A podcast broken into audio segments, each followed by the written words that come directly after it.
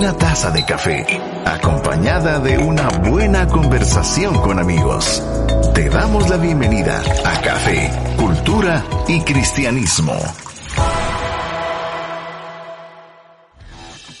¿Qué tal, queridos amigos? Les saluda Gonzalo Chamorro cuando son las 5 en punto en Ciudad de Guatemala, el país la capital, la metrópoli de la eterna primavera. Cordial bienvenida a todos aquellos oyentes que nos sintonizan a través de la 98.1 a este su programa Café, Cultura y Cristianismo. Y hoy no me encuentro solo, me encuentro muy bien acompañado desde la tierra de Rubén Darío, el poeta por antonomasia de la región centroamericana, mi buen amigo Amir Tejada. ¿Qué tal Amir? Hola, hola Gonzalo, ¿cómo estás? Un placer representar a Rubén Darío y esta hermosa tierra de poetas. ¿Qué tal? Hablando de poetas, pues yo eh, lamento no haber estado la semana pasada y donde ustedes en la primera parte dieron una gran lección de cultura general de Uruguay donde no conocían a Mario Benedetti, no conocían a lo que citó nuestro buen amigo Huguito, así que quiero felicitarles por su, eh, pues, ¿qué? Eh, basta cultura no, general. No, no, espera, espera. Aquí tengo un poema de Mario Benedetti. Ah, sí, claro. He, hecho ahora, la ya ahora, ya están avisados, ¿verdad? Permítame, permíteme ver, este poema. No te quedes inmóvil al borde del camino. No congeles el júbilo. No quieras con desgana. No te salves ahora ni nunca. ¿Qué tal? Órale. Hoy ando poeta. Asa. Muy bien, excelente. Pues Mario Benedetti, a propósito, pertenece a la famosa generación del 45 y como cuando uno estudia el desarrollo de la literatura, de los novelistas, y aparte de eso, él era cuentista. De hecho, se hizo muy famoso por por eh, no solo contar cuentos y escribir cuentos, sino también por la poesía que tú acabas de citar y pertenecía a la generación del 45 del siglo XX y pues es reconocido como uno de los grandes literatos de esa época. Creo que en el último siglo es uno de los nombres que sobresalen eh, acerca de la literatura, acerca de la poesía y yo lo invito, estimado persona que nos va escuchando ahí, querida persona que va en el tráfico de Guatemala, se me olvidó saludar a estas personas que están en el tráfico. Les mando un saludo, tómese su cafecito y luego escuche una linda poesía de Mario Benedetti. Creo que va a ser genial ir en el tráfico, escuchándonos a nosotros, disfrutando la poesía y un buen café.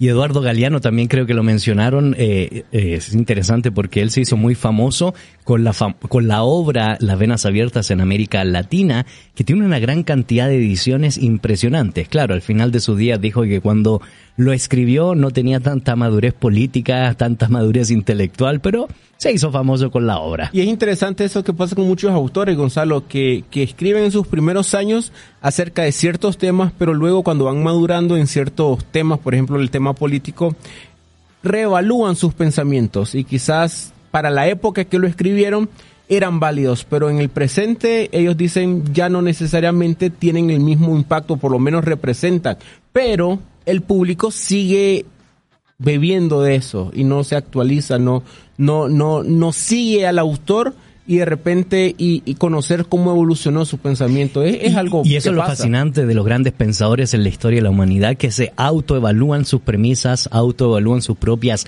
hipótesis y van increyendo, ¿verdad? Y cuando se da ese crecimiento evolutivo en el pensamiento, lo que encontramos es que se autocritican a sí mismos por haber dicho lo que le hacía falta probablemente premisa científica, le hacía falta un toque más eh, literario, lingüístico para poder expresar las ideas y así, o poético, ¿verdad? Y así sucesivamente. Pero, queridos amigos, estamos muy contentos de darle la cordial bienvenida a este su programa, como ya decía nuestro buen amigo Amir Tejada, aquellos que van en el tráfico, no solo en Ciudad de Guatemala, sino en otras regiones o en otros departamentos de la bella Guatemala o fuera de estas fronteras, aquellos que nos están sintonizando en Norteamérica, Centroamérica, Sudamérica, eh, todo el mundo de habla hispana, porque pues vale la pena pasar a tomar su café o su tecito, pues lo aceptamos, mi querido Amir, para que eh, todos puedan degustar y disfrutar del programa Café, Cultura y Cristianismo.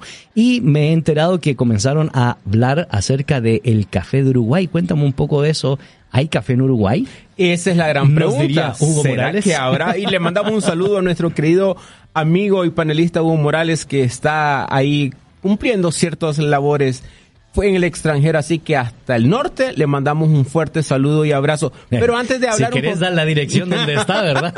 Pero antes de compartir un poco acerca de, de, lo que hablamos del café pasado, permite mandar un saludo especial a todas las personas de Sudamérica, porque ahora tenemos café de Uruguay, Sudamérica, entonces, bueno, de origen, de, de cultivo, ahorita vamos a hablar de eso. No la regues, mejor quédate en el saludo a Sudamérica, sí, porque aquí van a venir los reclamos, pero ¿desde cuándo es productor Uruguay de café? Pero algo que decíamos la semana pasada es que el tema global nos invita a poder disfrutar Así el es. café. ¿Por qué? Porque el café que nosotros estamos disfrutando ahorita es café producido eh, en Colombia, llevado a Uruguay, donde le aplican un proceso por una transnacional europea, uh -huh. luego viene a nosotros por una transnacional eh, norteamericana. Todo un proceso... Oh, este globalizado que nos invita y nos trae a nosotros un café de origen de Uruguay. Y que los historiadores que... del café, hablando de eso, han, han, lo han puesto en perspectiva de olas, las Correcto. diferentes olas, y por lo menos tres olas que han destacado ese proceso, Amir. Cuéntanos un poco, tú que te has convertido en historiador del café un y, y, y, para aquellos que nos están sintonizando en las redes sociales, tanto del Instituto Crux como de la 98.1, pues hoy se puso el saco de historiador del café, así que... este va a ser el, el saco de, de, los viernes. Así es. Pero en Uruguay, se, se, bueno, un experto en Uruguay, experto en el sentido de gente que ha trabajado años en el café, por ejemplo, alguien que tenía 20 años de estar trabajando en la industria del café en Uruguay, Dice que en el 60 se inició esa primera ola del café en Uruguay. ¿Por qué? Porque es donde el café se vuelve accesible a todos, donde la gente empieza a consumir. Luego hay una especie de segunda ola mucho más reciente, un par de décadas. ¿Por uh -huh. qué? Porque es cuando transnacionales, no voy a mencionar nombres, pero es la que usted encuentra por aquí, que tiene una sirena en el logo, llega a Uruguay y empieza a ofrecer el café con, en cafeterías, en el concepto. Eso no es, eso no es atún. no, no es atún. ah, bueno. es, y empiezan a abrir cafeterías este, ah, transnacionales y esa es la especie de segunda ola, pero lo más interesante es lo que ellos refieren a esa tercera ola, que hay un distintivo donde se aprecia la calidad del café. Gonzalo. De hecho, esos dos términos aparecen en las nomenclaturas, en las jergas del mundo uruguayo cuando se define el café o el buen café. Esas expresiones, apreciar y calidad deben ser los distintivos que definen eh, no solo sentarse a crear cultura, a conversar, sino en medio de una buena taza de café, como lo estamos degustando nosotros el día Correcto. de hoy, mi estimado amigo. Y es interesante ahí porque los expertos en Uruguay dicen, no, no, el café ya no solo es apreciar el grano, sino el proceso. Y por eso el café de Uruguay vuelve a tomar un giro porque se aprecia el proceso desde la persona que lo produce en el exterior, aquella persona que lo importa, que el tostador, el barista, hasta llegar al consumidor. Entonces la tercera ola es cuando se aprecia toda esa cadena del café, desde que se siembra hasta que llega a la mesa el café recién calientito y recién molido este, la taza del café. Esa es la tercera ola en Uruguay donde se aprecia la cadena de trabajo. Correcto. Yo no sé ustedes, queridos amigos, si al haber escuchado estos datos históricos, este análisis de profundidad poética y no menos metafísica de nuestro buen amigo Amir Ali, que hoy se puso la chumpa, la chaqueta, el blazer, ¿cómo se le diría esto en Nicaragua? Un saco, el Un saco. saco, ¿verdad? O el tacuche de buen historiador del café, le dieron ganas de degustar un excelente o una excelente tacita de café. Por lo menos a mí me inspira este olorcito, este sabor del buen café, Amir, para poder eh, introducir a grandes rasgos la temática que traemos el día de hoy. Temática, por supuesto, que nos compete a esta idea. Cuando crees en Dios, pero buscas la felicidad a cualquier precio en búsqueda de la felicidad. ¿Qué tal? Y hemos planteado algunas preguntas que vale la pena compartir con nuestra audiencia, Amir, y por favor comparte para que las personas puedan dar una respuesta o también puedan opinar al 30 43 88 88 o también en las redes sociales tanto de Facebook como de Instagram nos puedes encontrar como Instituto Crux o como 981 o Ilumina 981. La primera pregunta que pueden encontrar en el Instagram y pueden contestarla, ahí pueden ir a Instagram, Instituto Crux, y ahí está. ¿Ser cristiano significa estar siempre feliz? ¿Sí o no? La uh -huh. segunda pregunta es, ¿la felicidad en este mundo es algo que los cristianos deberían de buscar? Y una tercera pregunta que usted puede responder es, ¿puede creer, ¿puedo creer en Dios e ir tras mi propia felicidad? Esas son las tres preguntas que le invitamos a responder en las redes sociales y nos puedan mandar su respuesta a través del número de, de teléfono. ¿Cuál es el número de teléfono, Gonzalo? Teléfono, ¿qué es eso? El celular, el WhatsApp. y entonces le da vuelta a la perillita. Así, ando de historiador. ¿Sabes por qué? Por la chumpa. Correcto. Te, retrocediste 30 años. El número de WhatsApp, 3043 8888, las redes sociales eh, a las cuales ustedes pueden participar eh, respecto a la temática que nos convoca el día de hoy, en búsqueda de la felicidad. Pero la, la dinámica es cuando crees en Dios, pero buscas la felicidad a cualquier precio. ¿Se vale eso? Pues será interesante responder responderlo a lo largo de este programa. Vamos a hacer una breve pausa. No te desconectes de la sintonía de la 98.1. Esto es Café, Cultura y Cristianismo. Café, Cultura y Cristianismo. Un espacio para sentir, oler y crear cultura. Ya estamos de regreso acá en su programa Café, Cultura y Cristianismo, un programa de Instituto Crux y Gonzalo. ¿Cómo están las redes sociales? Vaya pues, hoy sí aprendiste a modular. ¿Verdad? Hoy no grité. Como buen poeta. Lo que pasa es que ando como poeta. Sí, un poeta. Eh, yo digo que es el saco. El, saco, tiene, tiene, poderes. Eso es. bueno, queremos agradecer a nuestra comunidad virtual que ya se conecta con nosotros, nuestra buena amiga Rosa Mesa Riveros. Saludos, dice, voy en el tráfico. Bueno, te animamos a que puedas pasar entonces por una buena taza de café. Ah, es que está en Chile en Chile no hay muy buen café que ah, digamos. Pues. Pero una buena taza de té. Sería bueno probar. Sería bueno probar a Así es. Saludos, dice Amir Gonzalo, Chenny Salazar. Gracias por estos saludos y por estar conectada con nosotros, como también Alexandra Cuellar. Saludos, hermanos. Eh, también nos escribe nuestro buen amigo David López Salgado, alias El Salvador Dalí mexicano. saludos al tremendo equipo de Café, Cultura y Cristianismo. Un abrazo, amigos. Bueno, muchas gracias por esos saludos y te queremos recordar que la temática que estaremos tratando el día de hoy tiene que ver con la búsqueda de la felicidad. Cuando creemos en Dios, pero buscamos la felicidad a cualquier precio. Y hemos planteado algunas preguntas que nos van a servir para estar dialogando a lo largo de este programa, que va a ser también sugerente para ustedes a la hora de dar su opinión respecto a qué significa realmente la felicidad y qué significa buscarla a cualquier costa, es decir, a cualquier modo o de cualquier forma o a cualquier costo.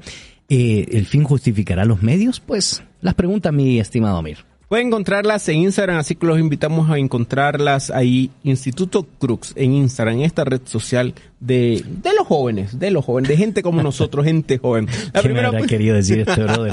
También las puede responder en Facebook para la gente de mi edad eh, que, que tiene Facebook y no necesariamente está muy conectado con eh, Instagram. Amir, después de habernos humillado públicamente a los que somos, ¿en qué categoría estaría yo? Millennial, todavía soy millennial, sí. De verdad. 80 y algo. De no, yo no tengo 80, años, pero...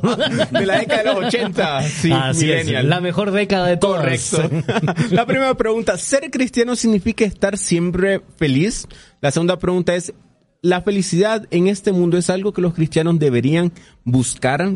Y la última pregunta es, ¿puedo creer en Dios e ir tras mi propia felicidad? Son tres preguntas interesantes. Así es, y no estamos solos, amigos. Estamos muy bien acompañados para trabajar esta temática que nos convoca el día de hoy. Mi buen amigo Amir tendrá el privilegio, el honor, para eso se vistió hoy de gala, con el saco Historia del Café, Historia del Cristianismo, Historia de la Filosofía, Historia de la Antropología y la Sociología. Así le vamos a poner a tu saco. Correcto, el, historiador, el, saco historiador. Me vestí elegante porque hoy tengo el privilegio de presentar a la doctora Carolina Ruiz de Chamorro. Así que bienvenida, mi estimada profesora. Quiero felicitarla públicamente por este logro académico que eh, culminó en estos días. Así que bienvenida a esta su mesa, a este es su programa donde nosotros disfrutamos siempre su presencia. Gracias, Amir. Gracias, eh, Gonzalo, esposo mío. Siempre se me complica cómo llamarlo en este medio, pero te amo. De todas formas, te ah, amo. Oye, muy poético este programa. Gracias, Amir, por ese reconocimiento y esas felicitaciones ahora sí me hace feliz. ¿Qué tal? es que Amir sí es, mira, como dicen aquí, ¿cómo dirían en Nicaragua? Eh, cepillo. Cepillo, ¿verdad? En Chile dirían chupa media, aquí medio culebrón, ¿verdad? Con, con la señora. Vos querés ir a cenar a mi casa, Yo ¿verdad? A comer gallo Vaya, pinto. pues, está bien. Qué bueno, invitado, Amir, qué buena maravilla que, estás aquí, te celebramos, celebramos al Señor realmente por Amén, ese amén. logro eh, que has tenido por eh, ahora pues doctora PhD, ¿qué tal? Doctora en filosofía de la educación teológica. ¿Qué es eso? Algún día lo masticaremos. Algún día sabremos. Trabajaste las virtudes teologales en el pensamiento de John Mackay. Así es, pero antes de eso quiero dar públicamente gracias, dar gratitud a mi esposo por todos estos años, el apoyo que me brindó para completar estos estudios, a mis dos hijos, e Irene y Moisesito, porque eh, este no es un logro solo mío, es un logro junto con toda mi familia. Sin ellos no lo hubiese podido lograr Ujú. Y sin ellos no podría cultivar las virtudes teologales en mi vida también. Así es que es un tema que me apasionó por los últimos años, descubrir en el pensamiento de Juan Macay estas virtudes teologales, cómo las vivió, cómo las enseñó y cómo las practicó en su vida, en su quehacer como teólogo, en su quehacer como padre, en su quehacer como misionero y también como educador. Vaya, habla bonito la sierra. Habla bonito. Un, un parche, habla Y- y, bonito. quizás vamos a considerar eso eh, porque pues fueron obviamente unos años importantes donde eh, Carolina dedicó todo el esfuerzo y fue un proyecto familiar y entonces ahora a mí me van a dar libertad para escribir siete años diría otro buen amigo que se inspira en William Lake Craig sobre todo porque la esposa le hacía el desayuno el almuerzo y la cena y hacía todo lo posible para que eh, eh, el, el hombre pudiera seguir escribiendo, escribiendo. y Ah, por eso sí. presentamos a otro buen amigo Amir Mario, Mario Salvatierra, un placer que estés acá en la mesa, en esta mesa de café, cultura y cristianismo. Así que me alegra que el tráfico te dejó venir. Ahorita Mario está disfrutando Perdón, el café de disfrutando Uruguay. café. ¿Cómo está el café de Uruguay? Muy bueno, muy bueno, Ah, bueno. muy rico. Muchas gracias por la invitación nuevamente. Es un gusto estar acá con usted. Así es, Mario. Bueno, café de Uruguay que no es de Uruguay al final del día porque yo no sé qué explicación han dado estos amigos, pero ahí se va. Ahí se va. Bueno, queridos amigos, estamos reflexionando sobre la búsqueda de la felicidad cuando creemos en Dios, pero buscamos la felicidad a cualquier costa. Vale la pena en esta primera sección poder definir ciertos elementos que son importantes y ponernos en contexto. La felicidad realmente es una emoción que se produce en un ser consciente cuando llega un momento de conformación, bienestar o cuando ha conseguido ciertos logros u objetivos que lo realizan como individuo. Y esto ha sido definido en diferentes ramas del pensamiento. Eh, obviamente partimos por la filosofía, partimos por la psicología, partimos por la sociología o la antropología. En el caso de la filosofía, se ha encargado de estudiar el concepto y la realidad de la felicidad. La psicología determina los factores probablemente endógenos de lo que significa la felicidad. La sociología se ha ocupado de poder analizar qué factores sociales eh, producen felicidad y obviamente la antropología, específicamente la rama de la etnología, ha estudiado, ha descrito cómo en las distintas culturas se han establecido los cánones que nosotros nos producen felicidad. Y lo decimos así porque no necesariamente inclusive los que estamos aquí en esta mesa o ustedes queridos amigos tenemos las mismas percepciones de lo que produce felicidad. Probablemente a Carolina le produce mucha felicidad cuando su esposo cocina para ella los fines de semana, los domingos, los sábados, los lunes, los martes, los miércoles, los jueves, los sábados y los domingos. cuando lo Y- hace. y al rato yo me pongo muy feliz cuando yo no cocino, ¿verdad? Percepciones diferentes. Así que esto, Carolina, Amir, Mario, ha estado eh, analizado desde aspectos socioambientales, socioculturales, genéticos o asociado también a la consecución de objetivos y deseos. Así es, eh, de acuerdo a lo que dijo Sócrates, ya que se habló de parte de los filósofos, dice que el secreto de la felicidad consta no en la búsqueda de algo más, sino en el disfrute de lo menos. ¿Qué significa eso? Que mi fe- felicidad no va a estar precisamente en la obtención de más cosas. Ahora, la Real Academia Española lo define como un estado de grata satisfacción espiritual y física. Entonces, si se da cuenta, uno tiene que ver con búsqueda, otro tiene que ver con un estado. Pero si nos vamos al área de la psicología, van a decir, esto tiene que ver con decisiones, con metas alcanzadas que van a generar cierta satisfacción, tiene que ver otra vez con satisfacción. Entonces, vamos a tener todos estos elementos que tienen que ver con la persona, su estado de ánimo, su estado de alegría o satisfacción, metas logradas o metas no logradas. Tiene que ver con una búsqueda en particular. Ahora, qué importante lo que dices, Carolina, porque me encantó, eh, Mario Amir, la descripción de Sócrates, no pedir más de la cuenta. Ah, tomando en cuenta esa definición, por favor, a fin de mes, no me pidas más de la cuenta a la hora de- del cheque, ¿verdad? Ahí tú serás feliz, yo no Ahí seré yo seré feliz. feliz, ¿verdad? programa. Sí, exactamente. Pero lo que nos pone en contexto, Carolina, por lo menos en el campo de la filosofía, eh, Mario Amir, es muy importante porque no podemos dejar de negar que por lo menos en la gran filosofía eh, de la antigua Grecia, el tema de la felicidad era parte de los debates éticos que tenían los grandes eh, pensadores y obviamente no podemos dejar de lado a Sócrates, pero por supuesto a Aristóteles, eh, donde se nos dan las primeras perspectivas de lo que implica ser feliz, cómo se busca esa felicidad y el individuo eh, racional con particularismos específicos va a ser esencial a la hora de definir ese concepto. Yo creo que a ellos eh, esa búsqueda de felicidad era esa búsqueda que se emprendía por medio de la filosofía y de lo que la filosofía les, les daba a descubrir, ¿no? Fil- filosofar era para ellos ese placer, esa plenitud, esa felicidad y ellos se, con- se contentaban con eso, ¿no? Hoy podemos ver que las cosas han cambiado, para ser felices necesitamos iPads, teléfonos, Netflix y cierta un montón de cosas más para decir que tenemos todo lo que nos hace felices. Y interesante algo con, pensando ahorita en los griegos es que para ellos la felicidad era el bien supremo.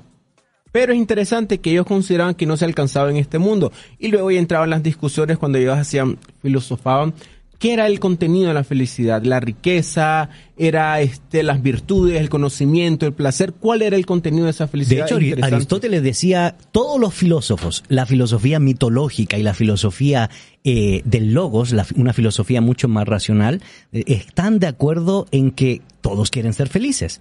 En cuanto a cómo, pues eso ha tenido diferentes escuelas y diferentes perspectivas que nosotros podríamos resumir en tres grandes premisas. La primera de ellas, eh, que era la postura de Aristóteles, es la felicidad es la autorrealización es decir, alcanzar las metas propias de un ser humano que se conoce como el eudomonismo. La segunda de ellas era muy común en los cínicos y en los estoicos, y ser feliz es ser autosuficiencia, eh, suficiente, es decir, valerse por sí mismo. La felicidad depende de que el ser humano es el arquitecto de su propio destino, diríamos más modernamente. Y en tercer lugar, ser feliz es experimentar, como tú muy bien lo decías, Amir, placer intelectual, placer físico, conseguir evitar el sufrimiento mental eh, y físico que es el hedonismo y que eran las posturas que defendía nada más y nada menos que el famoso Epicuro. Entonces, si tuviéramos que resumir el pensamiento filosófico respecto a cómo se consigue esa felicidad o esa búsqueda de la felicidad, por lo menos en el pensamiento griego, es la autorrealización, es la autosuficiencia o es la experimentación en el placer puede ser intelectual o físico, o en evitar muchas veces eh, la atarac, en evitar más bien el sufrimiento mental eh, y también físico en contra del estoicismo que era permeaba la ataraxia, ¿verdad? El sufrimiento es la felicidad, que era la postura de Epicurio. Entonces, esas realidades, querámoslo o no, han influido en las diferentes ramas de la ciencia, especialmente en la psicología positiva. Después de, después de la etapa de los, de los filósofos griegos, podemos encontrar ya filósofos como Agustín y más adelante como Tomás de Aquino, que para ellos la felicidad se consigue en la contemplación de Dios. Entonces ahí vemos que hay un giro, ¿no? La, felicidad empieza a cambiar en cuanto a, a la búsqueda metafísica que era para, para los filósofos y la contemplación filosófica, ahora cambia su objeto y ahora pasa a ser Dios el objeto de la contemplación y por lo, por lo tanto el que otorga la felicidad. Correcto, y de hecho, Carolina Amir, eso va a ir evolucionando a medida que va avanzando el tiempo y no solo van a estar el pensamiento filosófico teológico, sino también los racionalistas, donde eh, personajes como Leibniz van a decir que la felicidad depende de la adecuación de la voluntad. Es decir, yo impongo mi voluntad para buscar la felicidad. Entonces resulta en una imposición. O el utilitarismo de John Stuart Mill, que simple y sencillamente es satisfacer esos placeres superiores que producen felicidad a la masa y entonces donde va Chente va no Va la cómo es donde A donde sí va donde va Vicente, Vicente va la va la gente gente. porque eso me produce felicidad o otros 100 pesos realmente y eso sería otro programa en la filosofía oriental es la búsqueda de la armonía interna entonces estas premisas Carolina Amir, han ido configurando el concepto más o menos, ¿verdad? A la luz de la historia del pensamiento, lo que significa felicidad para unos o para otros. Efectivamente, eh, has colocado esos elementos que son distintos. La felicidad para mí va a depender de lo que creo, de cómo las metas que estoy proponiéndome, eh, de, de los medios para alcanzarlo e incluso si alcanzo o no esas metas. ¿Qué significa? Que el hecho que yo me ponga feliz por una pequeña meta alcanzada, ya sea de carácter económico, de carácter académico, de carácter espiritual incluso, no es lo mismo que va a significar para cualquier otra persona, porque dirá, ¿y qué de bueno tiene eso que haya logrado? Eso se esperaba. Ok, para lo que algunos es algo simple, algo esperado, algo cotidiano, algo normal, para otro puede ser el gran éxito que le va a lograr eh, dar ese, ese estado de felicidad, de satisfacción, de alegría para poder compartir con otros. Entonces, resumiendo la idea sería que va a estar en condición o en relación a lo que pienso, a lo que siento, a lo que me establezco como meta, pero si se dan cuenta, en ninguna de ellas va a estar vinculada eh, este ente superior, en este caso Dios. Entonces, ¿por qué hago esta mención? Porque va a estar relacionada con la pregunta que se está haciendo. Cuando busco la felicidad, a pesar de los pesares, voy a decirlo con mis palabras, ¿verdad? Entonces, no se trata necesariamente de eso, aunque cada uno de estos son, entre comillas, caminos para encontrar la felicidad. Y es interesante algo, eh, profe, porque Mario mencionó a Agustín. Y leyendo un poco acerca de Agustín, este, se refiere que muchas veces Agustín desde el punto de vista apologético, y corregime Mario porque yo sé que este es tu campo, que Agustín ocupó la búsqueda de la felicidad o el tema de la felicidad como el punto de vista, desde el punto de vista apologético. ¿Por qué? Porque él decía que la felicidad propia, tal, la, el total de la felicidad no lo puede alcanzar uno por, por la finitud, sino lo tiene que hacer por alguien infinito, que era Dios, y de esta forma él ha, él ha aportado o traía la conversación el tema apologético con el tema de la felicidad. Para mí fue interesante cuando leí eso. Qué fumada. correcto. Sí, sí, sí. Incluso hay varias posturas. Lo que pasa es de que el tema de la felicidad igual está ligado al tema de eh, la búsqueda del propósito y del significado, ¿no? Está, están ligados, se quiera o no se quiera. Y es que al final del día es eso. Sí, eh, eh, ¿Cómo definimos el sentido de las cosas? Y el propósito de las cosas y la realidad de las cosas, porque tenemos que llevarlo a un plano de realidad. Y, y, y quizás ustedes, queridos amigos, bueno, sí, es interesante la, las temáticas, pues, de, de la filosofía, de la autorrealización, de la autosuficiencia o de experimentar el placer intelectual, eh, los cínicos, eh, pues, Aristóteles o probablemente un Heráclito que vendría a decir realmente la felicidad es destruir todo lo que se ha construido porque nunca nos vamos a bañar en el mismo río. Y así podemos estar analizando y debatiendo la filosofía eh, griega que, que ha permeado mucho en, en Occidente, pero hay, hay varias premisas en la actualidad, Amir, y tú como cineasta, eh, Tú como cineasta, porque no solo eres historiador del arte, sino también historiador de, de, del cine. Hay una famosa película contemporánea eh, que representó muy bien un actor de nombre Will Smith, que no sé si es muy feliz en estos días. Pero que representa a, Chris Gardner y, y, y hay toda una narrativa que se construyó en torno a esa historia que se llevó al cine pero que es el fiel reflejo de las preguntas, de las perspectivas, de los logros, donde todo logro implica un esfuerzo. Y, hay un relato interesante que nos puede conectar más allá de los filósofos clásicos con la realidad contemporánea, mi estimado historiador del cine. Así, obviamente, esta película Estoy seguro que muchos de que ¿Qué nivel, ah? pero me, no me dijo, no, como yo, yo no soy. sí, yo como historiador del cine. Dale, pues. como crítico. como crítico de, de los Oscars. No, pues esta, esta película tiene dos elementos importantes. Uno, las bases fundamentales para emprender, como un emprendedor, como alguien para emprender el éxito.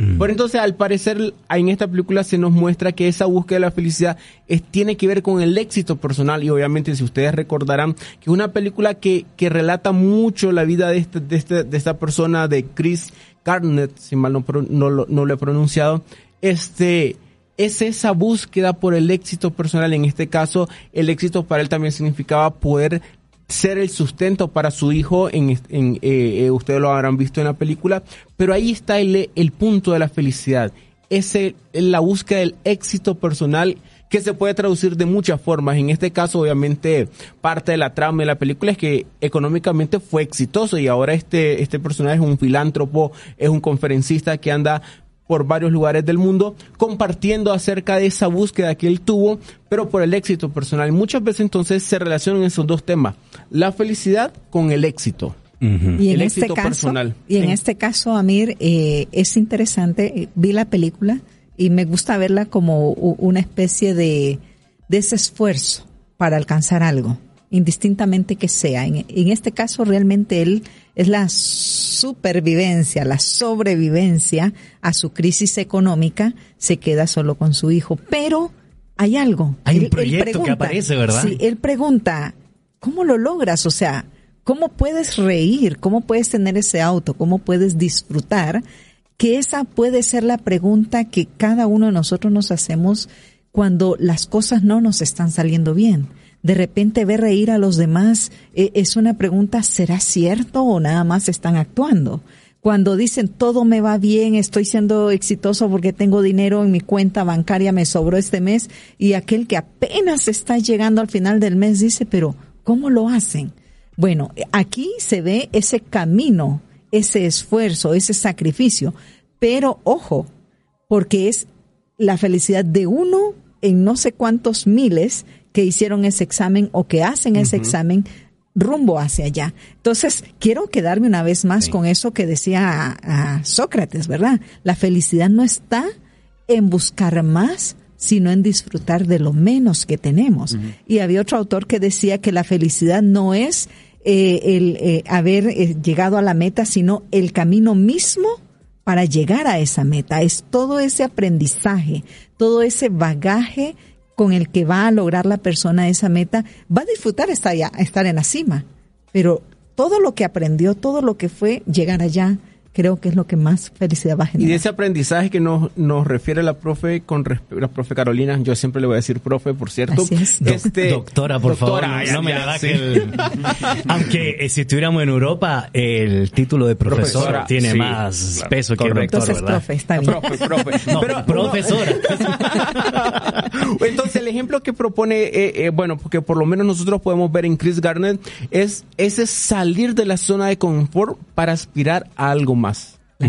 Y un, creo que es un ejemplo que, que nos puede servir a todos. Y, y- y las preguntas que tenemos que hacernos entonces, eh, ¿eso tiene límite? ¿Hay una premisa moral que nos dé eh, ciertos posicionamientos que nos ayuden a entender al final del día qué significa la felicidad? Porque eh, todos nos hemos planteado acá la perspectiva de la autorrealización, esa autosuficiencia o la experiencia del placer intelectual, físico o evitar el sufrimiento. Pero ¿cuál debería ser la auténtica medida de la felicidad? ¿Cuál debería ser la premisa en las relaciones interpersonales que nos dé un verdadero sentido realista de las cosas a la hora de producir felicidad? ¿Es una cuestión que compete a la ética o a la moralidad definir la felicidad? Porque uno probablemente quiere emigrar para poder conseguir más recursos económicos y tener un mejor pasar. Pero ¿cuál es el costo de eso? ¿La felicidad monetaria o la pérdida de mis seres queridos y no poder disfrutar de ellos? Al final del día, ¿qué es mejor? ¿Comer una tortilla con sal y limón pero estar juntos? ¿O recibir remesas eh, que puedan darme no solo el pan y la tortilla, pero con la pérdida o la destrucción de una familia? No estoy diciendo que sea malo, sino estoy invitando a la reflexión, porque tenemos que tener un punto de partida, pero también una meta a seguir. Y por eso, después de haber planteado a lo largo, a grandes rasgos, de la, la historia de la felicidad, por supuesto en la filosofía y en el cine con mi buen amigo. Amir Tejada, tenemos que preguntarnos, ¿verdad?, por lo que nos convoca el día de hoy. ¿Qué nos dice las Sagradas Escrituras respecto a la felicidad? Así que queridos amigos, no te desconectes, el programa se está poniendo muy bueno y hay muchos desafíos que seguiremos conversando en esta mesa y por supuesto les invitamos 3043 88 88, mensaje de texto, nota de voz o por supuesto también en las redes sociales, escríbenos tanto del Instituto Crux como de la 981 cuál es tu opinión respecto a este tema. Esto es Café, cultura y cristianismo. Cultura y cristianismo. Un espacio para sentir, oler y crear cultura. Ya estamos de regreso acá en su programa Café, Cultura y Cristianismo y me encuentro feliz porque el tema de hoy tiene que ver con la felicidad. Me encuentro muy feliz de estar acá en esta mesa con amigos como es la doctora Carolina Ruiz de Chamorro, nuestro queridísimo amigo Mario Salvatierra y nuestro querido y Gonzalo, Gonzalo dice Chamorro. Gonzalo, ¿cómo están las redes sociales? Bueno, queremos agradecer. Hay muchos comentarios, no solo felicitando a Carolina, sino también aportando a la temática que trajimos hoy a la mesa en búsqueda de la felicidad. Dice Arodi Asenet, eh, saludos y bendiciones desde México, nos están escuchando. Gracias, Muy Arodi. Bueno, un abrazo y bendiciones para tu vida, tu esposo y el ministerio que estás desarrollando en México. Ninette de Castro dice, ya lista para su excelente programa. Saludos a cada uno por nombre. Ninette eh, también dice, qué bueno ver eh, a una mujer, eh, a e- perdón, qué bueno ver que ella está en el programa. Bendiciones. Bueno, Gracias. es que han habido reclamos, ¿verdad? Sí, ha habido Amir, reclamos que hace falta eso. mujeres. Rosa Mesa Rivero, no sé si es idea mía o comenzaron más temprano. Eh, no, comenzamos a la hora de siempre, quizás por el cambio de horario en, En Chile, Chile. eh, probablemente te conectaste algo tarde.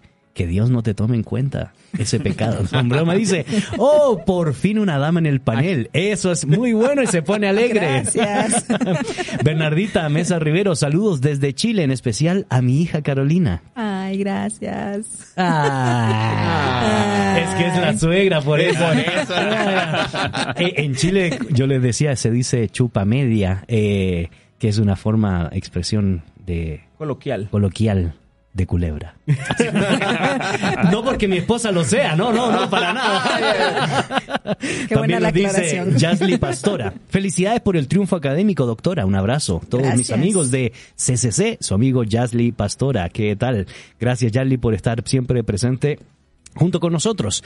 Brenda Paz nos escribe y dice, hola amigos y hermanos de Café, Cultura y Cristianismo, un fuerte abrazo desde la zona 2 de Villanueva. Un saludo especial para Carito, bienvenida. Con razón, Gracias. Gonzalo tiene un semblante de felicidad diferente. Hoy está más inspirado y agregaría yo, más bien portado. Loren Gómez dice, buenas tardes, gracias por estos mensajes que nos bendicen tanto. Eh, Nesher Mejadach dice, excelente tema. Angélica de Morales, buenas tardes, saludos especiales a la admirable teóloga Carolina de Chamorro. Gracias. Y a los dos y a los otros, Y a que los les vaya otros. bien. Qué bueno. Es que ustedes los saludan más seguido. Sí, por hombre, eso. está bien. Eso es. Benjamín de Paz Chel dice saludos, miren, nada más y nada menos que desde Nevaj, ya listo con la taza de café. El café es felicidad. ¿Qué tal? Eso está esa frase, sí me gustó. Eso es. Por favor, ponerla, si me ayudan a poner esa frase, nuestro buen eh, amigo que nos escribió eh, de- Benjamín de Paz, esa frase me encantó. El café es, Es felicidad. felicidad. Eso va Tres para las puntos redes, suspensivos, correcto. Benjamín de Paz. ¿Qué tal? Me parece. También Luis Arana, saludos desde la ciudad capital. Luis Rodríguez nos aporta, como siempre, a la temática. Dice, me parece que la felicidad no se busca. Simplemente la vida se vive y se debe vivir al máximo disfrutando cada momento. Soren Kierkegaard nos ubica en realidades que son parte de la vida misma. Entre ellos tenemos vivencias que pueden significar angustia. Lo importante es enfrentar cada evento en la vida como parte de la vida misma. Eso nos puede ayudar a sobrellevar los momentos trágicos y difíciles al verlos como parte de la vida. ¿Se puede ser feliz? Bueno, excelente comentario. Y Sonia Álvarez nos pregunta, ¿la felicidad es una decisión? Bueno, muchas gracias. Ana María Galeano también aporta la temática y dice, la felicidad no es buscar más, es ser feliz con lo que tenemos. Y también en el 3043 88 88 WhatsApp nos escriben saludos. Eh, Mónica nos escribe en el tráfico escuchando sus hermosas voces. ¡Ay, muchas gracias! Con un tema muy interesante. Muchas gracias. bueno, es interesante porque los planteamientos, las preguntas y los aportes que nos hacen nuestra comunidad eh, virtual nos plantea, por supuesto, las preguntas o nos recuerda las preguntas que yo estuve haciendo antes de del corte Porque tenemos que tener un punto de partida o no, tenemos que tener una meta o no, tenemos que tener una medida o no para poder construir el concepto de felicidad. Y por supuesto esto nos conecta, nos convoca a poder reflexionar en las Sagradas Escrituras, no solo en torno al término, sino en torno al concepto teológico de la felicidad, el gozo, la alegría, el bienestar o la bienaventuranza, etc. Abro esta mesa. Muy bien, estábamos conversando antes de entrar otra vez aquí a cámaras acerca de la felicidad si es un estado, si es a una cámara decisión. y micrófono, porque si no Jefferson sí. se nos Sí, va a perdón, molestar. Jefferson, ¿verdad? sí, cámara y micrófono, sí. Entonces, si la felicidad es un estado, si la felicidad es una emoción o si la felicidad es una decisión. Y precisamente porque debemos de preguntarnos si buscar ser feliz, querer estar feliz y obtener la felicidad van a, van a ayudarnos, o sea, ¿cómo lo vamos a definir? Y precisamente eh, una de nuestras oyentes eh, preguntaba lo mismo, ¿verdad? Entonces, llegábamos no a la conclusión, pero sí tenemos la opinión muy compartida de que pueden ser las tres cosas, pero se van a vivir de maneras distintas. Ahora, ¿de qué nos habla las escrituras? Eh, también hablábamos cómo el salmista habla una y otra vez acerca de la felicidad, acerca de tener esa alegría en el Señor, de celebrar delante del Señor, ya sea los triunfos en tiempos de, de David, ya sea haber tenido una protección, haber sido ayudado por el Señor, el salmista va a cantar una y otra vez esa felicidad, esa bienaventuranza. Por ejemplo, en el Salmo 144, 15, bienaventurado dice, el pueblo cuyo Dios es Jehová. Ahí se van a alegrar de tener esa fe, esa protección y ese cuidado de parte del Señor. Entonces, si se dan cuenta, va a estar relacionado con un elemento espiritual, un elemento relacionado con Dios de manera directa. Eh, me parece muy interesante lo que dice este Carolina. ¿Por qué? Porque hay algunos autores que han dicho que para la fe cristiana probablemente la mejor definición de felicidad se encuentra en las bienaventuranzas de Jesús que están en Vaya, Mateo. pues, que hay como él con, Tuvo que es salir experto en Mateo. ¿verdad? Pero te- tenés toda la razón, no, Te- no lo voy a negar. Sí, entonces es interesante eso porque hay algunas eh, ya traducciones que, tra- eh, que lo escriben.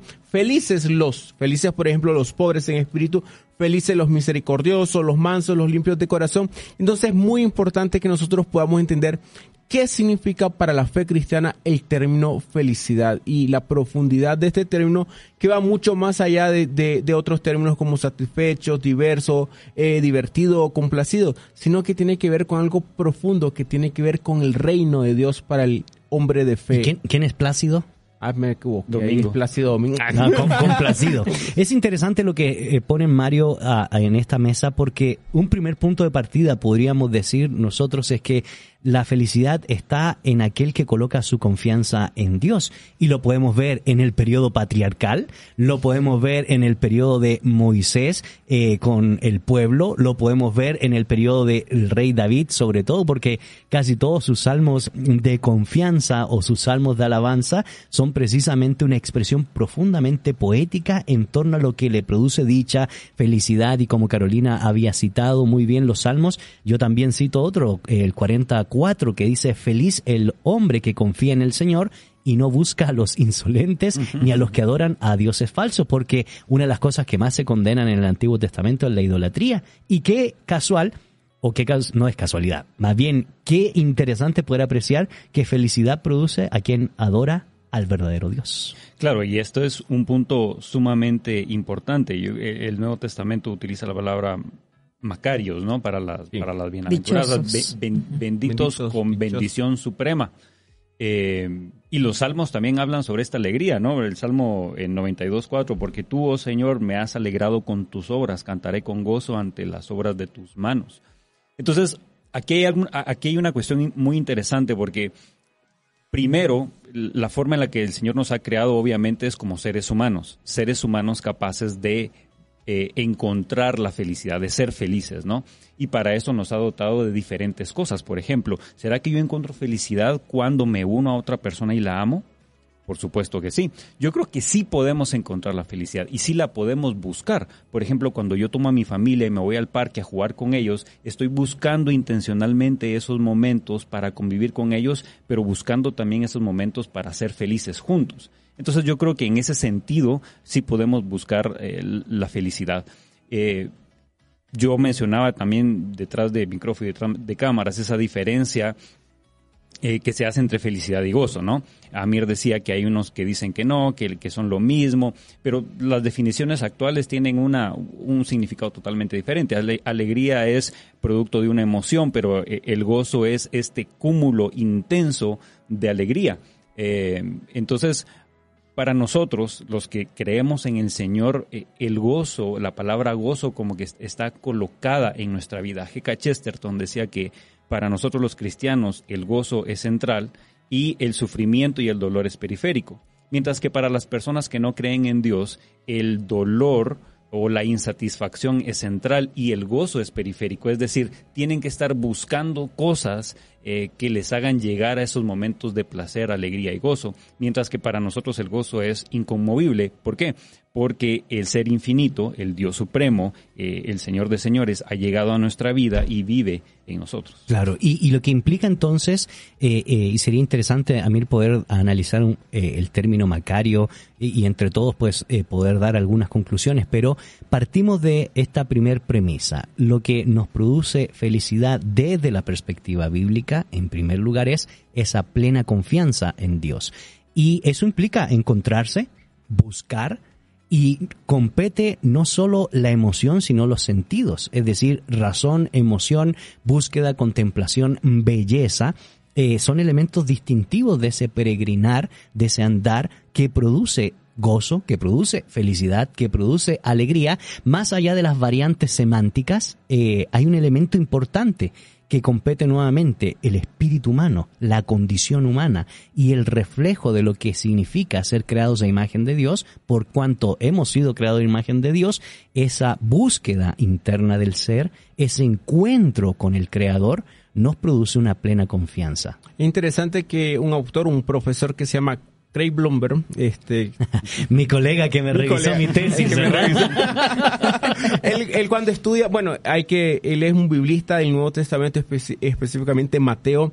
Él dice que para él, bueno, y él analizando dice que bienaventurado ese Macarios, lo que significa o a lo que se refiere es aquellos que son felices o serán felices, serán afortunados o aquellos a quienes son felicitados por la respuesta de Dios por su comportamiento o situación cuando uno lo entiende dentro de las bienaventuranzas. Entonces es interesante que el fin, el objetivo de la bienaventuranza, de la felicidad, de estar alegre, de estar gozoso, tiene que ver con Dios y con la respuesta de Dios a la persona. Eso sí, eso sí es importante, porque si hay algo en el debate cristiano o en las premisas cristianas, es que no es solo el hombre buscando, la, la criatura buscando, sino es Dios en primera instancia buscando al hombre para entregarle felicidad.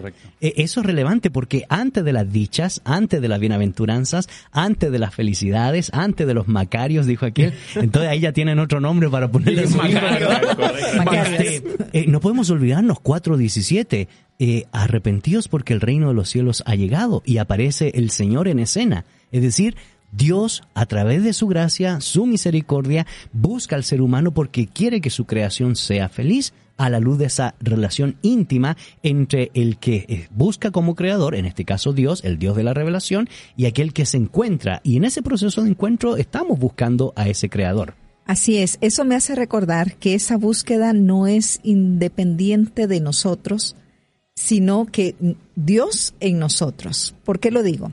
Eh, Gálatas 4, eh, 5.22, perdón, el apóstol Pablo va a hablar acerca del fruto del Espíritu y él dice más, el fruto del Espíritu es amor, gozo, paz, paciencia, benignidad, bondad, fe, mansedumbre, templanza. Contra tales cosas no hay ley. ¿Qué significa el fruto del Espíritu? Eh, dentro de, de, es algo que Dios regala. Es una gracia que Dios le da al ser humano y por medio de esta gracia es que les, eh, el hombre, el ser humano puede experimentar ese gozo, esa paz en medio de las dificultades. Puede amar de manera incondicional a pesar de, de, la traición, a pesar de la, de la decepción humana incluso, puede mantenerse paciente, pero no por la fuerza natural propia, sino porque es Dios actuando en él. Y esto es una gracia divina porque el Señor nos la da cuando nosotros, por medio de la fe, nos abrimos a todas sus promesas, creemos a sus promesas, hacemos de alguna forma ese pacto con Él de decir, tú eres mi Dios, yo soy tu hijo y ahora creo en tus palabras, creo en tus promesas y estoy dispuesta a caminar en ellas. Entonces, esta búsqueda eh, de la felicidad podría parecer algo trivial, pero realmente el Señor quiere que en medio de cualquier circunstancia no olvidemos, tenemos su espíritu. Eh, Pablo a los Efesios le va a hablar que el espíritu es el sello, es la garantía de que las promesas de Dios son verdaderas. Y acá en Gálatas va a decir, caminen en ese gozo, caminen en esa paz, pero no está lejos del sufrimiento. Sin embargo, en Dios es que el ser humano, el creyente principalmente, puede vivir esta felicidad. Y es que en el cristianismo o en el mensaje de Jesús de Nazaret el sufrimiento cobra otra dimensión, una dimensión que probablemente no estaba en el pensamiento epicúreo de la época, no estaba en el pensamiento de ese placer a toda costa, sino más bien ah, había otra perspectiva respecto al sufrimiento. Y pensando en lo que decía Carolina, eh, no solo se hace una solicitud, Pablo dirigiéndose a la iglesia de Tesalónica lo pone en tono imperativo y recordamos, ¿verdad? El, en griego el imperativo puede ser o de prohibición o de mandato, no hay otra opción y aquí tenemos una maestra de griego, ¿verdad? Que así fue como me conquistó, me empezó a dar clases de griego, era, era, era el rollo, ¿verdad? Le dije que era un imperativo de que debía empezar a hacer. y, y, nos dice la palabra, estad siempre gozosos, orad sin cesar, da gracias a, en todo, porque esta es la voluntad de Dios para con vosotros en Cristo Jesús. Es decir, hay plena confianza en Dios porque nos produce felicidad, pero también hay un llamado de parte de Dios a estar, a presentarnos, a procurar, a buscar esa felicidad. Y lo digo porque eh, a mí me llama mucho la atención, eh, Mario, una de las palabras o una de las frases una de las reflexiones de William Lake Craig que él decía, el hombre moderno pensó que al librarse de Dios se habría librado de todo aquello que lo reprimía y ahogaba, como por ejemplo ese procurar o estar en gozo. Sin embargo, descubrió que al matar a Dios o al sacar de la escena a Dios, pensando en la mentalidad moderna del siglo XIX e inicios del XX, se había dado muerte, perdón, se descubrió que al matar a Dios se había dado muerte a sí mismo, porque si no hay Dios, la vida del hombre se vuelve absurda y por extensión la amargura o la apatía viene a definir a la humanidad. Y usted diría, pero eso no es correcto. Eh, la verdad es que ejemplos tenemos.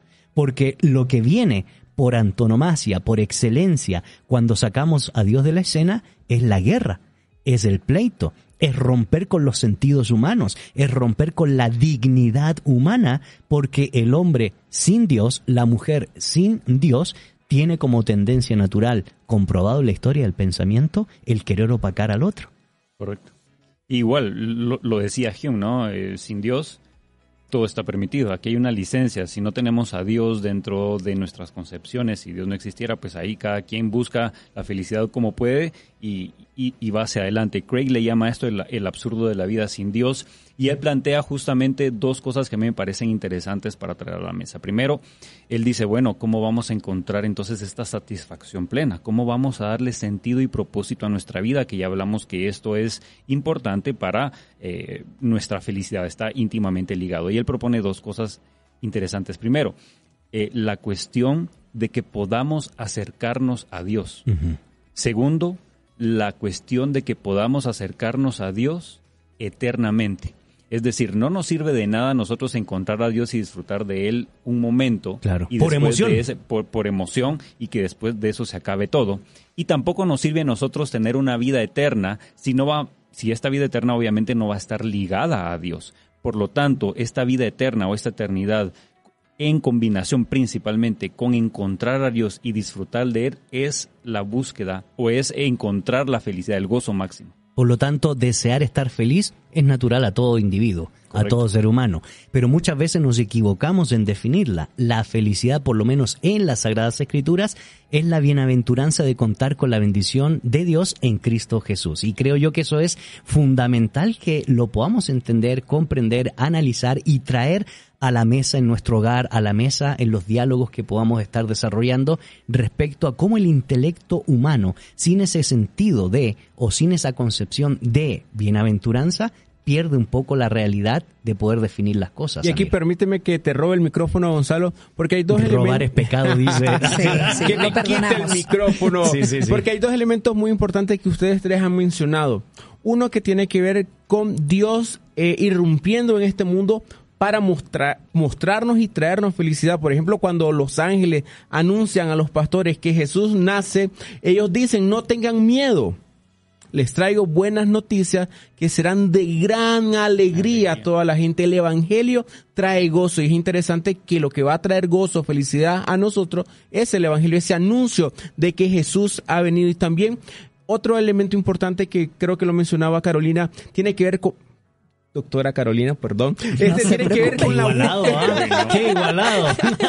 con el propósito de la felicidad, porque al fin y al cabo buscar ese eh, esa búsqueda no tiene que ser el fin mismo, porque es interesante que la felicidad en la vida cristiana es el resultado de haber este entrado en ese trabajo del reino de Dios, del gozo que da el Espíritu Santo. La felicidad tiene que ver como es un resultado, no tanto un fin mismo. Así que podemos decir y concluir en esta sección de que la plena confianza en el Creador nos trae felicidad. Alcanzar las bienaventuranzas de Dios nos produce felicidad, es decir, procuramos, buscamos, descubrimos, analizamos, contemplamos, porque Él nos ha encontrado, Él nos quiere buscar, Él nos quiere hallar y eso nos invita a, por lo menos diríamos aquí en esta mesa, una tercer gran categoría. La felicidad también se da por ser imitadores de aquel que se constituye la imagen del Dios invisible, el primogénito de toda creación y su nombre es Jesús de Nazaret. Por eso, antes de hacer la pausa, re- eh, leo este texto de Juan capítulo 13, verso 15 al 17. De cierto, de cierto, les digo, el siervo no es mayor que su Señor, ni el enviado es mayor que el que le envió. Si sabéis estas cosas, bienaventurados seréis si las hiciereis. Ahora, la gran pregunta, y esto nos deja para los desafíos a nuestra audiencia, es ¿cómo pensar, trabajar, procurar, analizar y reflexionar sobre el tema de la felicidad en un mundo tan hedonista, en un mundo tan narcisista, en una sociedad tan ególatra, en una sociedad que vuelve a desarrollar y a traer a colación los grandes debates que se dieron en el mundo de los cínicos, en el mundo de Epimónides, como definía a los cretenses, unos auténticos cretinos, donde el placer a toda costa era la auténtica medida de la felicidad, aun cuando esos placeres iban en contra o van en contra de lo moralmente establecido por el Creador? Bueno, son preguntas que estaremos respondiendo y por supuesto también leyendo sus conclusiones en torno a las preguntas que planteamos en nuestras redes sociales. Esto es Café, Cultura y Cristianismo. Café, cultura y cristianismo. Un espacio para sentir, oler y crear cultura. Un amigo nos recitó una frase en el segmento pasado y es tomar café es felicidad. Creo que lo estoy citando bien, si mal no lo recuerdo. Así que tomar café es felicidad. Yo me siento feliz de estar acá tomando café con buenos amigos. Carolina, doctora Carolina Ruiz de Chamorro, nuestro amigo No, Mario mal. Salvatierra y aquí este nuestro queridísimo Gonzalo Chamorro. ¿Y cómo están estas redes sociales? Bueno, siguen las redes sociales muy activas. Gracias por participar y por supuesto por enviar los saludos respectivos. Y Ana María Galeano dice, la felicidad no es buscar más, es ser feliz con lo que tenemos. Ah, bueno, sí, ya lo habíamos leído. Evelyn Girón, gracias por compartir sus conocimientos. Bendiciones. Bernardita Mesa Rivero, saludos a la doctora Carolina de parte de su papá Ulises. ¿Qué tal? Gracias. Ah. que llore, que llore.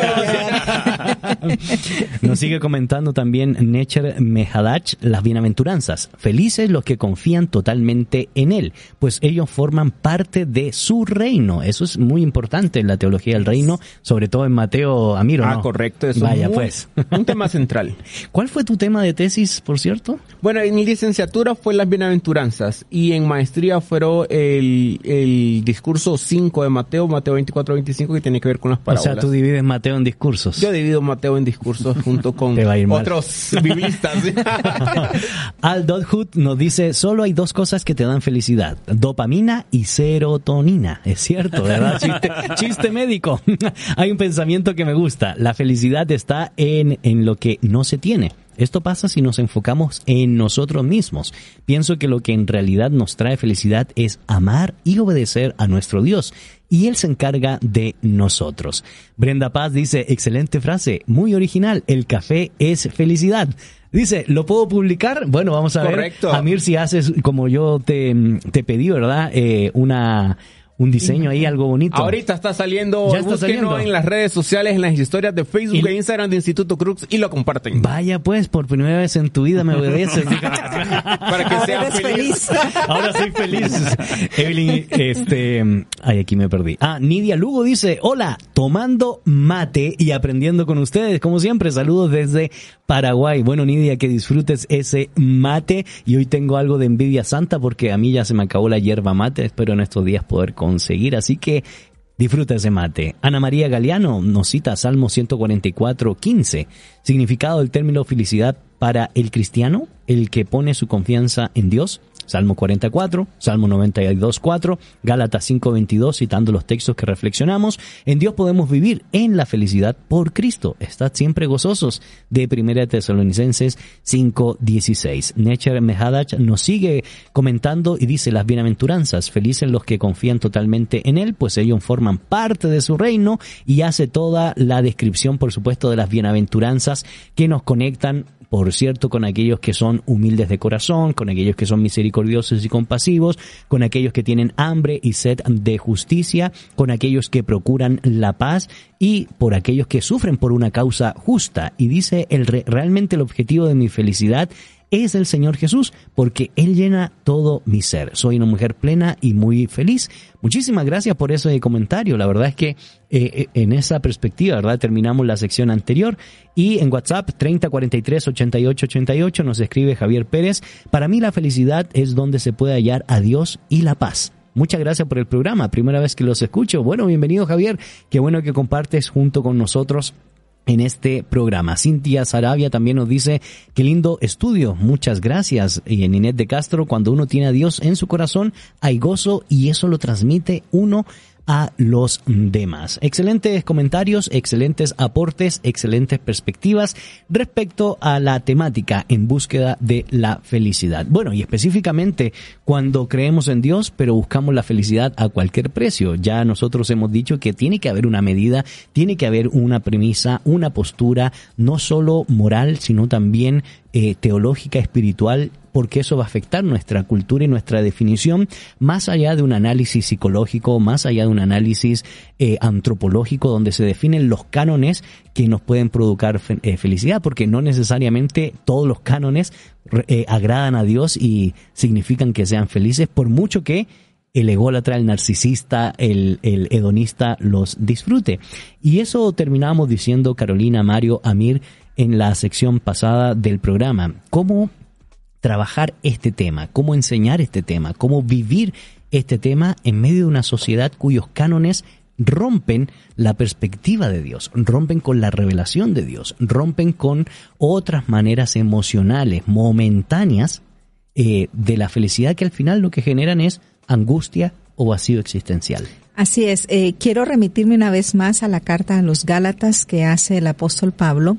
Precisamente antes de hablar del espíritu, eh, del fruto del espíritu, él va a hablar acerca de, de no andar en los deseos de la carne, en la obra de la carne. Y él va a mencionar distintos eh, comportamientos que les llama deseos de la carne y dice eh, que tienen que ver con adulterio, fornicación, inmundicia, lascivia, idolatría, hechicería, enemistades, pleitos, celos, iras, etcétera. Si se dan cuenta, todos estos van a romper con una relación correcta con mi prójimo, pero que también podrían tener un alto contenido de egocentrismo, egoísmo, eh, y por lo tanto no voy a tener amor hacia el prójimo y voy a rechazar precisamente ese comportamiento que el Señor espera de un hijo de Dios que va a caminar de acuerdo al fruto del Espíritu. Entonces, el apóstol Pablo está haciendo ese contraste.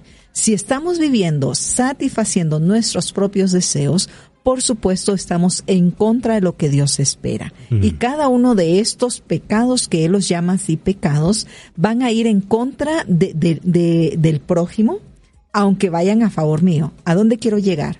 No porque a mí me haga feliz significa que es correcto. Correcto. No porque sea políticamente correcto y me haga feliz a mí significa que es bueno.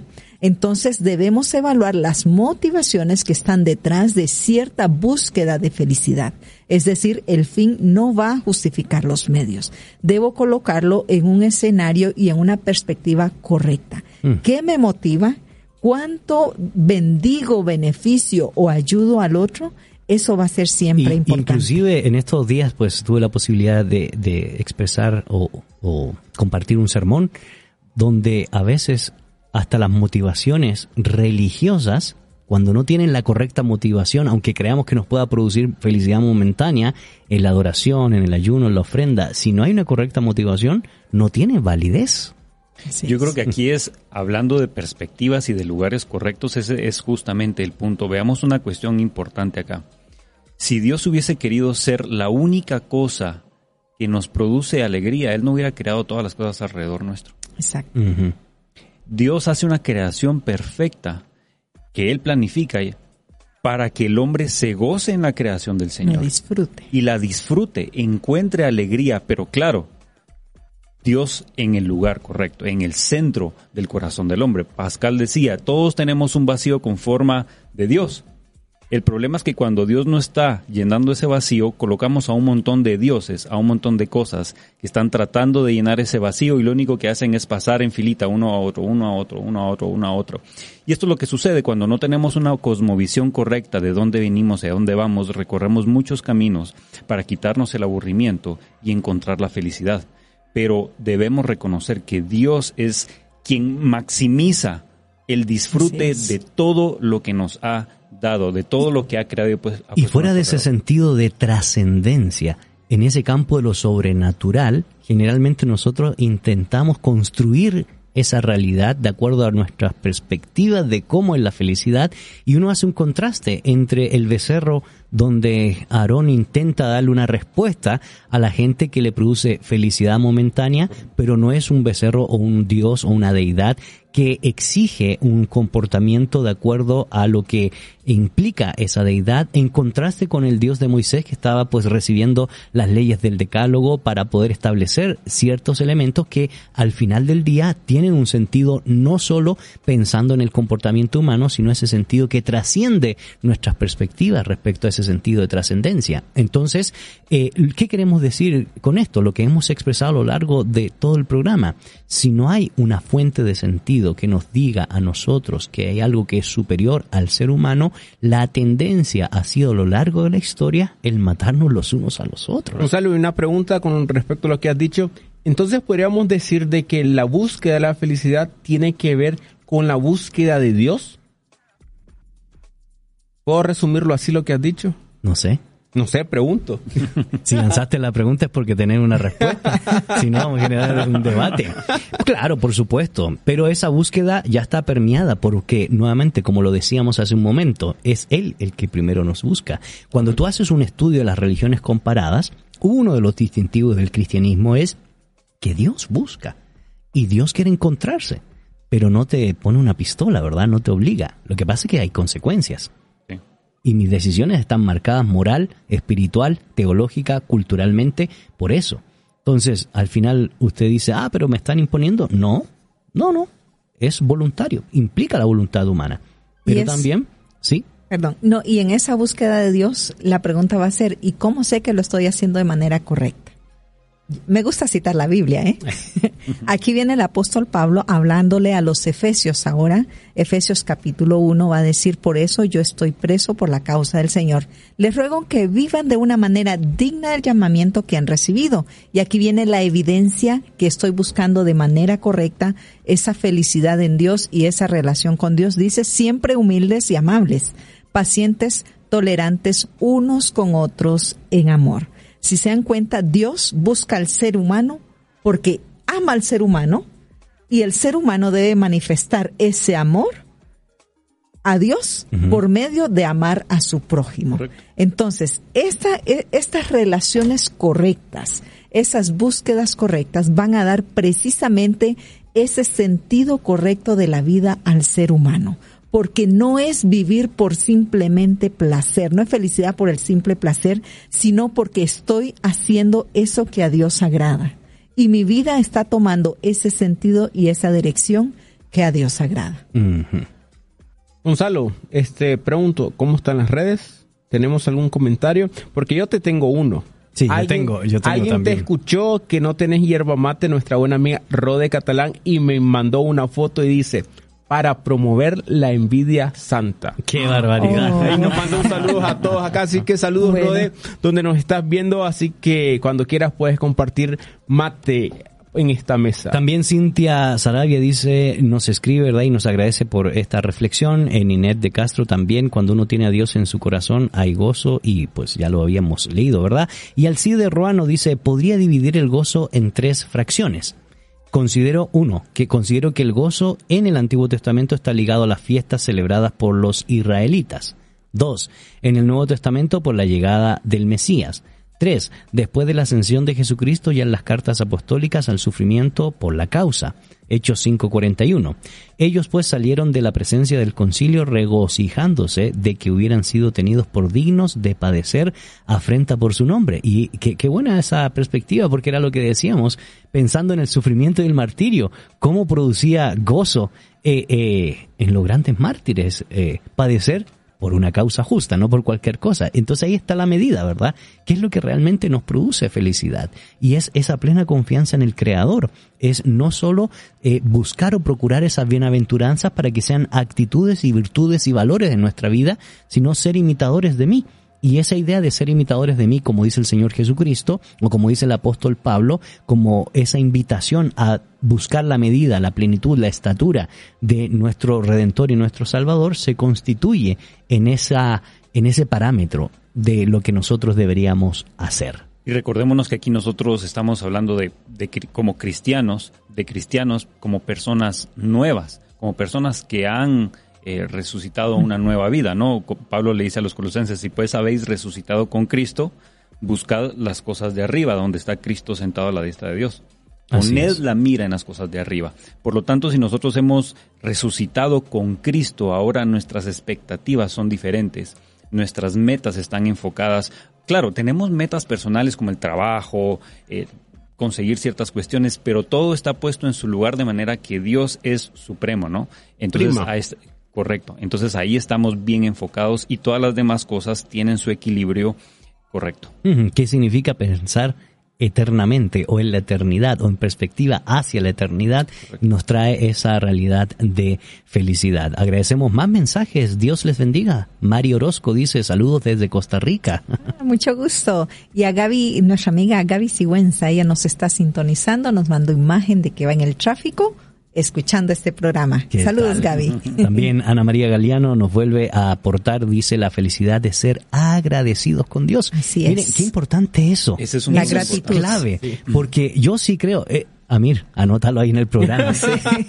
Gracias, Gaby, por eso. Eh, Ana María. Ana María, perdón. Porque una de las cosas que se ha perdido desde mi perspectiva, al rato estoy eh, equivocado, es ese profundo sentido de gratitud, no solo a Dios, sino gratitud a aquellos que han caminado con uno, a aquellos que han estado presentes. Eh, creemos que hoy las cosas nos tienen que llegar porque los demás están obligados a hacerlo. Es cierto que hay un grado pues de imperativo por ahí eh, de amar al prójimo, pero ah, qué rico sería que fuéramos más agradecidos. G.K. Chesterton tiene una frase que dice la gratitud es la felicidad multiplicado por lo ma- duplicado por lo maravilloso. Mm. Él está diciendo la gratitud tiene un papel esencial también en, en nuestra felicidad. Y, y termino el comentario de Ana María, que dice, pues la felicidad es ser agradecidos con Dios y tener la convicción que siempre estará con nosotros y compartirlo con los demás. Y algo interesante con respecto a lo que están hablando es pensar en Pablo cuando escribe Filipenses. Una carta del agradecimiento, del gozo, de la, de la alegría, pero en medio de una situación difícil. Ya no va a haber tiempo, obviamente, para charlar acerca de Filipenses, pero los invito a que puedan leer Filipenses con esa idea de un Pablo gozoso, un Pablo que está Agradecido. escribiendo Así es. agradecido en una situación difícil. Y- Encarcelado. encarcelado. Y cuando yo pienso en eso, pienso de nuevo en las bienaventuranzas, cuando se, se presenta el carácter de, del... De hecho, hay una mártir que se llama Felicidad. Sí. No se rían de la mártir, ¿verdad? Este, a mí, hombre, respeta. Entonces cuando yo pienso en el carácter que está invitando Jesús a tener, y luego en el versículo 11, Mateo 5.11, habla de situaciones difíciles, termina el, el 12 donde dice, alégrense, estén contentos porque les espera una gran recompensa, recompensa en el cielo. Nuestra recompensa, y nuestra alegría tiene que estar pensado en lo escatológico. Así es. Y, y, y pensando o reflexionando en lo que tú planteas, ¿escato qué? escatológico. ¿Cómo ¿Y se come eso? Es el saco, es el saco que tiene, El ¿verdad? saco. Luis Rodríguez nos dice, indudablemente el desorden de vida crea un problema enorme trayendo caos sobre la vida misma de quien decide vivir así. Y por eso nos dice, buscar primeramente el reino de Dios y su justicia es un generador de gozo, paz y justicia. De hecho, eh, es- el reino de los cielos no solo es comida y bebida, dice el apóstol Pablo en Romanos, sino alegría y gozo en el espíritu. Todo aquello termina diciendo Luis Rodríguez que viene a nuestras vidas trayendo tristeza, dolor y complicaciones sin que se hayan buscado, no puede quitar el gozo ni la paz que se vive. Excelente reflexiones, queridos amigos, en pocos segundos. Carolina, amada mía, gracias por compartir con nosotros una palabra final. Así es, voy a, darle un versículo a la gratitud. Primera de Tesalonicenses 5:18, dad gracias en todo, porque esta es la voluntad de Dios para con vosotros en Cristo Jesús. Agradezcamos lo poco que tengamos, lo mucho que obtengamos y cada paso que demos en el Señor, porque eso le agrada a Él. Maritza Tojín dice, estad siempre gozosos, dice Filipenses 4, y también Rosa Mesa Rivero, me pone muy feliz esperar el día viernes y juntarnos en un mismo sentir. Mario, muchas gracias por compartir con nosotros una palabra final. Un excelente programa eh, para traer a la reflexión acá un poco cuando nosotros buscamos la felicidad en algo que, que sus raíces son pasajeras, terrenales y solo nos va a llevar a, un- a un vacío profundo. Yo creo que nosotros debemos de dejar esta, este vicio de Netflix y todo el cine, perdón, dije algo que Una no marca. que ver, una marca que no tiene No que ver importa. dicho, pero este- si no, la, la corrige el cineasta aquí que te Sí, sí, sí. Có- Córtale. Eh, el cine nos ha enseñado a vivir a la búsqueda de la felicidad de una forma, ¿no? Dostoyevsky decía, al principio el arte imitaba la vida y luego la vida va a terminar imitando el arte, pero tenemos un mal arte en Hollywood. Claro. Entonces, ¿qué es lo que tenemos que hacer? Quitarnos todas esas cuestiones de alrededor y buscar la felicidad en el Señor. Y mira cómo decayó Hollywood, ahora reemplazado por Netflix o todos estos sistemas de streaming que no es algo mejor, sino la cosa va de mal en peor. Peor. Por eso tenemos que tratar ese tema en otro programa. Don Amir, el del saco de historiador del café, del arte, de la filosofía y del cine. Una última, una última palabra y reflexión. El Evangelio trae felicidad. La in- irrupción de Cristo en este mundo y en nuestra vida nos trae felicidad. Los ángeles lo anunciaron, no tengan miedo. Les traigo buenas noticias que serán de gran alegría a toda la gente. El Salvador, sí, el Mesías ha nacido hoy. ¿Qué tal? Bueno, agradecemos todos los comentarios, las participaciones. Marta Noemí Corado dice, nos envía bendiciones a cada uno de nosotros y termino con este mensaje de Ana María Galeano. Muchas gracias por su tiempo y conocimiento compartido con nosotros. Eh, bendiciones, excelente tema. Queridos amigos, no se desconecte de la sintonía de la 98.1 porque hay contenido especialmente preparado para ustedes. Y nos encontramos este próximo viernes aquí en su programa Café, Cultura y Cristianismo.